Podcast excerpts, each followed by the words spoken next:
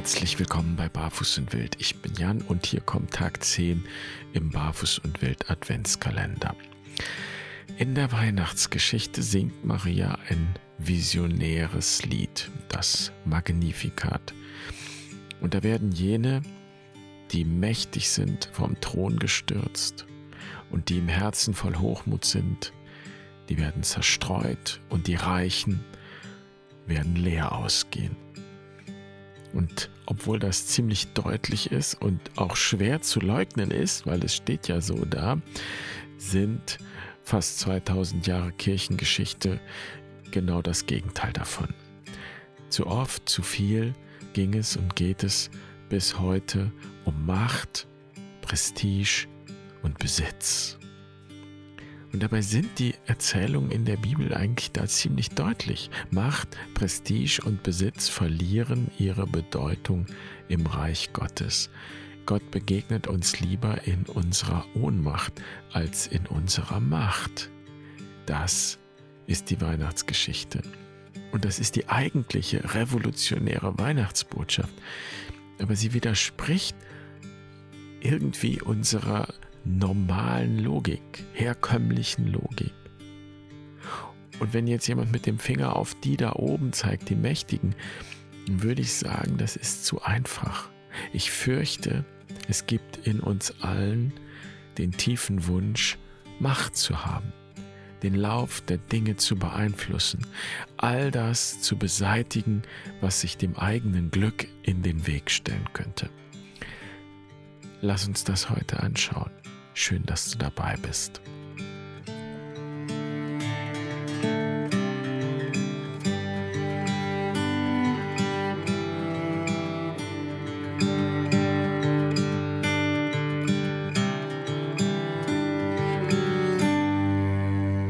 Eines der stärksten Bilder, das mit der Adventszeit verbunden ist, das ist die Stimme in der Wüste, die zur Umkehr ruft und die das Kommen des Königs, des Gesalbten, des Messias, des Christus ankündigt.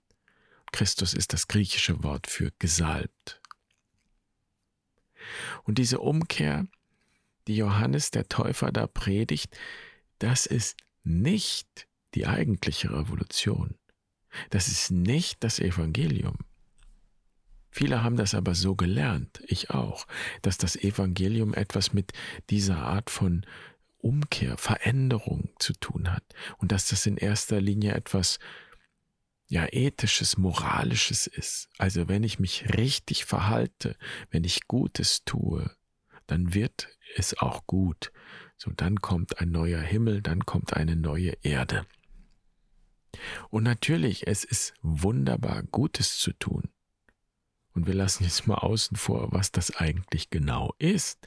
Aber bleiben wir bei dieser Vorstellung, dass es einen Automatismus geben könnte. Ich tue Gutes, dann komme ich in den Himmel. Und wir brauchen uns nur die Geschichte von Hiob anzuschauen, die sich genau mit der gegenteiligen Erfahrung beschäftigt. Selbst wenn ich alles richtig mache und mir nichts zu Schulden kommen lasse, dann ist das keine Garantie dafür, dass alles gut wird. So, und diese Vorstellung aber, dass es da einen Automatismus geben könnte, so eine Art Schicksalsknopf, den ich nur drücken muss, diese Vorstellung ist weit verbreitet. Und ich würde sogar sagen, die gehört zum Mainstream, nicht nur in der christlichen Szene. Also wenn heute zum Beispiel vom Manifestieren gesprochen wird, vom Gesetz der Anziehung und diesen Dingen, dann ist das im Grunde ein ähnliches Denken, ein ähnliches Automatismusdenken, nur eben nicht auf einer moralischen Ebene. Also ich denke dann nicht, dass ich nicht gut genug bin oder irgendwas tun muss, sondern ich denke, dass ich die richtigen Gedanken denken muss und dann ziehe ich die Wirklichkeit an, die ich mir wünsche. Dann kommt der neue Himmel, dann kommt die neue Erde, weil ich es mir wünsche und weil ich diese Energie ausstrahle oder was auch immer. Und dieser Automatismus ist ein großes Missverständnis, meine ich. Denn was wir tun auf die Weise ist, wir projizieren unsere Wünsche und unsere Sehnsucht nach außen, auf die Wirklichkeit, auf andere Menschen. Und dann laufen wir voller Erwartungen herum und schließen heimlich irgendwelche Deals ab mit dem Universum, mit Gott. Es möge doch bitte alles so kommen und wenn wir das und das und das tun, dann wird doch sicher das und das passieren. So. Und jetzt kommen wir nochmal zurück zu Johannes dem Täufer und zu dieser Umkehrpredigt. Jesus war ein Schüler von Johannes. Jesus ist bei Johannes in die Lehre gegangen. Jesus ist anfangs auch diesen Weg gegangen. Und dann hat sich etwas radikal verändert. Jesus tritt mit einer völlig anderen Botschaft auf. Er sagt, das Reich Gottes ist da. Das Reich Gottes ist schon da. Das heißt, du brauchst zuerst mal überhaupt gar nichts dafür zu tun. Und die Idee ist vielmehr die, wenn du die Wirklichkeit des Reiches Gottes erfährst und wenn du in dieser Wirklichkeit lebst und immer mehr beheimatest, dann wirst du genau das Richtige tun, das Gute tun und so weiter. Also das, was jetzt gerade dran ist und möglich ist. Und dann wirst du in Fülle leben. Jetzt und hier, in dieser Welt, in deinem Leben und aus genau diesem Leben heraus und keinem anderen. So, ich glaube, wir haben noch gar nicht richtig angefangen, diese Botschaft richtig ernst zu nehmen. Das Reich Gottes kommt nicht irgendwann, wenn alles perfekt ist, sondern die Botschaft lautet, das Reich Gottes ist schon da, jetzt und hier. Was es also braucht, ist zuallererst eine innere Umkehr, möchte ich sagen, oder noch besser eigentlich eine Einkehr, einen bestimmten Blick auf dieselben Dinge, einen neuen Blick auf dieselben Dinge vielleicht. Und dies ist ein Blick der Liebe, der gar nichts bewirken will, sondern in allem das Gute erwartet, auch das Neue erwartet. Und das heißt nicht, dass das, was ich mir im Außen wünsche, unwichtig wäre. Im Gegenteil, es ist sehr wichtig. Nur die Veränderung beginnt in mir. Und sie beginnt, das heißt, sie ist schon da in mir. Ich möchte dich einladen, für einen Moment innezuhalten und diese radikale Botschaft, diese Haltung, diesen Blick auf die Dinge einmal zu probieren oder zu vertiefen, je nachdem. Also wenn du magst, schließe einmal die Augen, atme ein paar Mal tief ein und aus. Finde einen bequemen Sitz, aufrecht.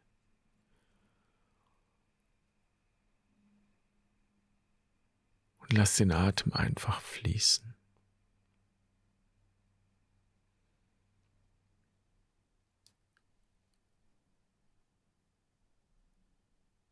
Und mit jedem Ausatmen sinkst du ein bisschen tiefer in deinen Sitz.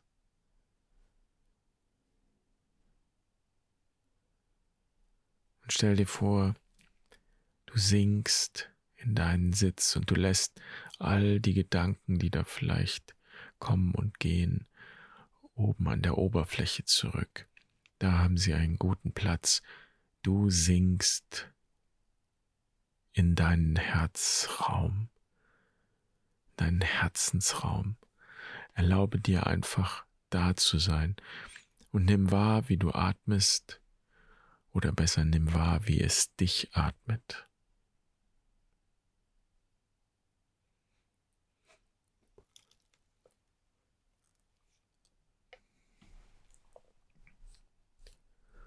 Und wenn du in den vergangenen Tagen hier mitgegangen bist, dann erinnere dich an die Frage vom Anfang. Erinnere dich noch einmal an deinen Herzenswunsch. Mit welcher Sehnsucht bist du unterwegs in diesen Tagen? in diesem Übergang? Was wünschst du dir für diese Zeit, für das neue Jahr? Und wenn du neu eingestiegen bist, kannst du ja einfach jetzt schauen, was dein Herzenswunsch ist. Was wünschst du dir von Herzen für dich, für dein Umfeld, deinen Wohnort, vielleicht die Welt? Mach's so groß, wie du es fassen kannst.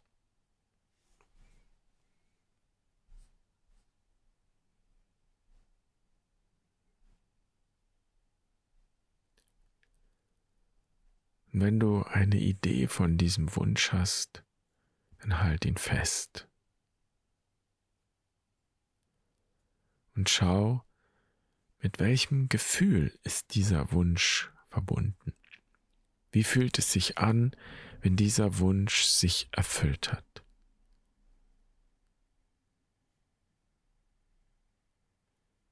Stell dir vor, es wird so, wie du es dir vorstellst malst dir aus. Und wie fühlt sich das an?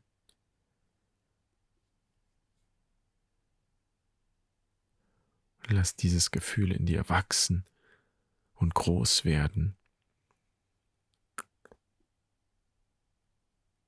Und lass zu, dass dieses Gefühl dein Herz erfüllt und dich ganz erfüllt.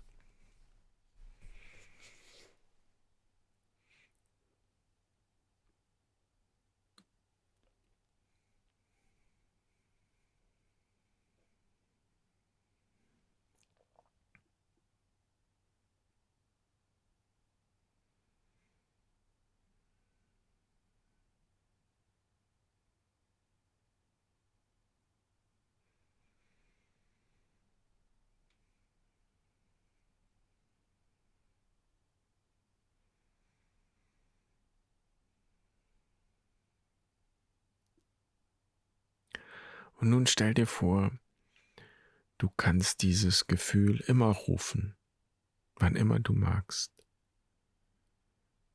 Stell dir vor, du musst gar nicht warten, bis sich die Dinge im Außen geändert haben, weil du in deinem Inneren schon dieses Gefühl fühlst und in dieser Wirklichkeit lebst. Und stell dir vor, es geht gar nicht darum, mit Gewalt etwas zu verändern, mit Druck, mit Kontrolle, sondern aus diesem Gefühl heraus, aus dem Herzen heraus zu leben und zu schauen, wo und wie sich dieses Gefühl ausbreitet und ausbreiten kann in dir und um dich herum. Wer es aufnimmt, wo es Resonanz gibt, wo etwas wachsen kann.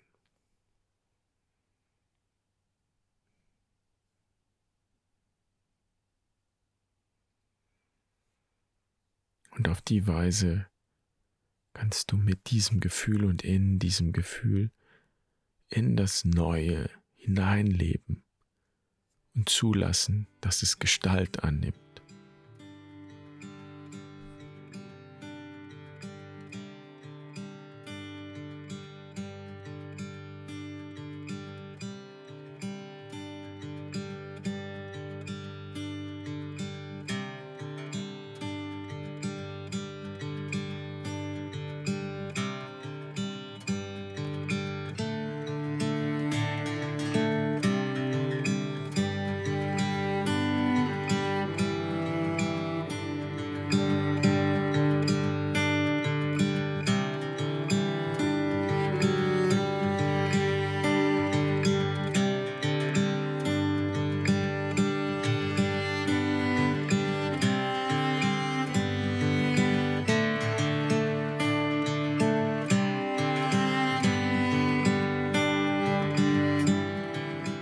Wenn du jetzt einmal tief durchatmest und die Augen wieder öffnest, dann bewahre das Gefühl in deinem Herzen und nimm das Gefühl mit in deinen Tag.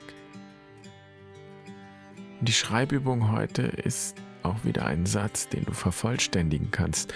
Kontrolle abzugeben bedeutet für mich, wie in den vergangenen Tagen, lass es einfach fließen und verbinde dich beim Schreiben mit dem Gefühl, das wir eben gerufen haben. Denn darum geht es. Nicht blind vertrauen, sondern aus dem Herzen heraus vertrauen. Kontrolle abzugeben bedeutet für mich. Ich wünsche dir eine gute Zeit heute. Schön, dass du mit auf dem Weg bist und ich freue mich auf morgen. Mach's gut. Pace bene.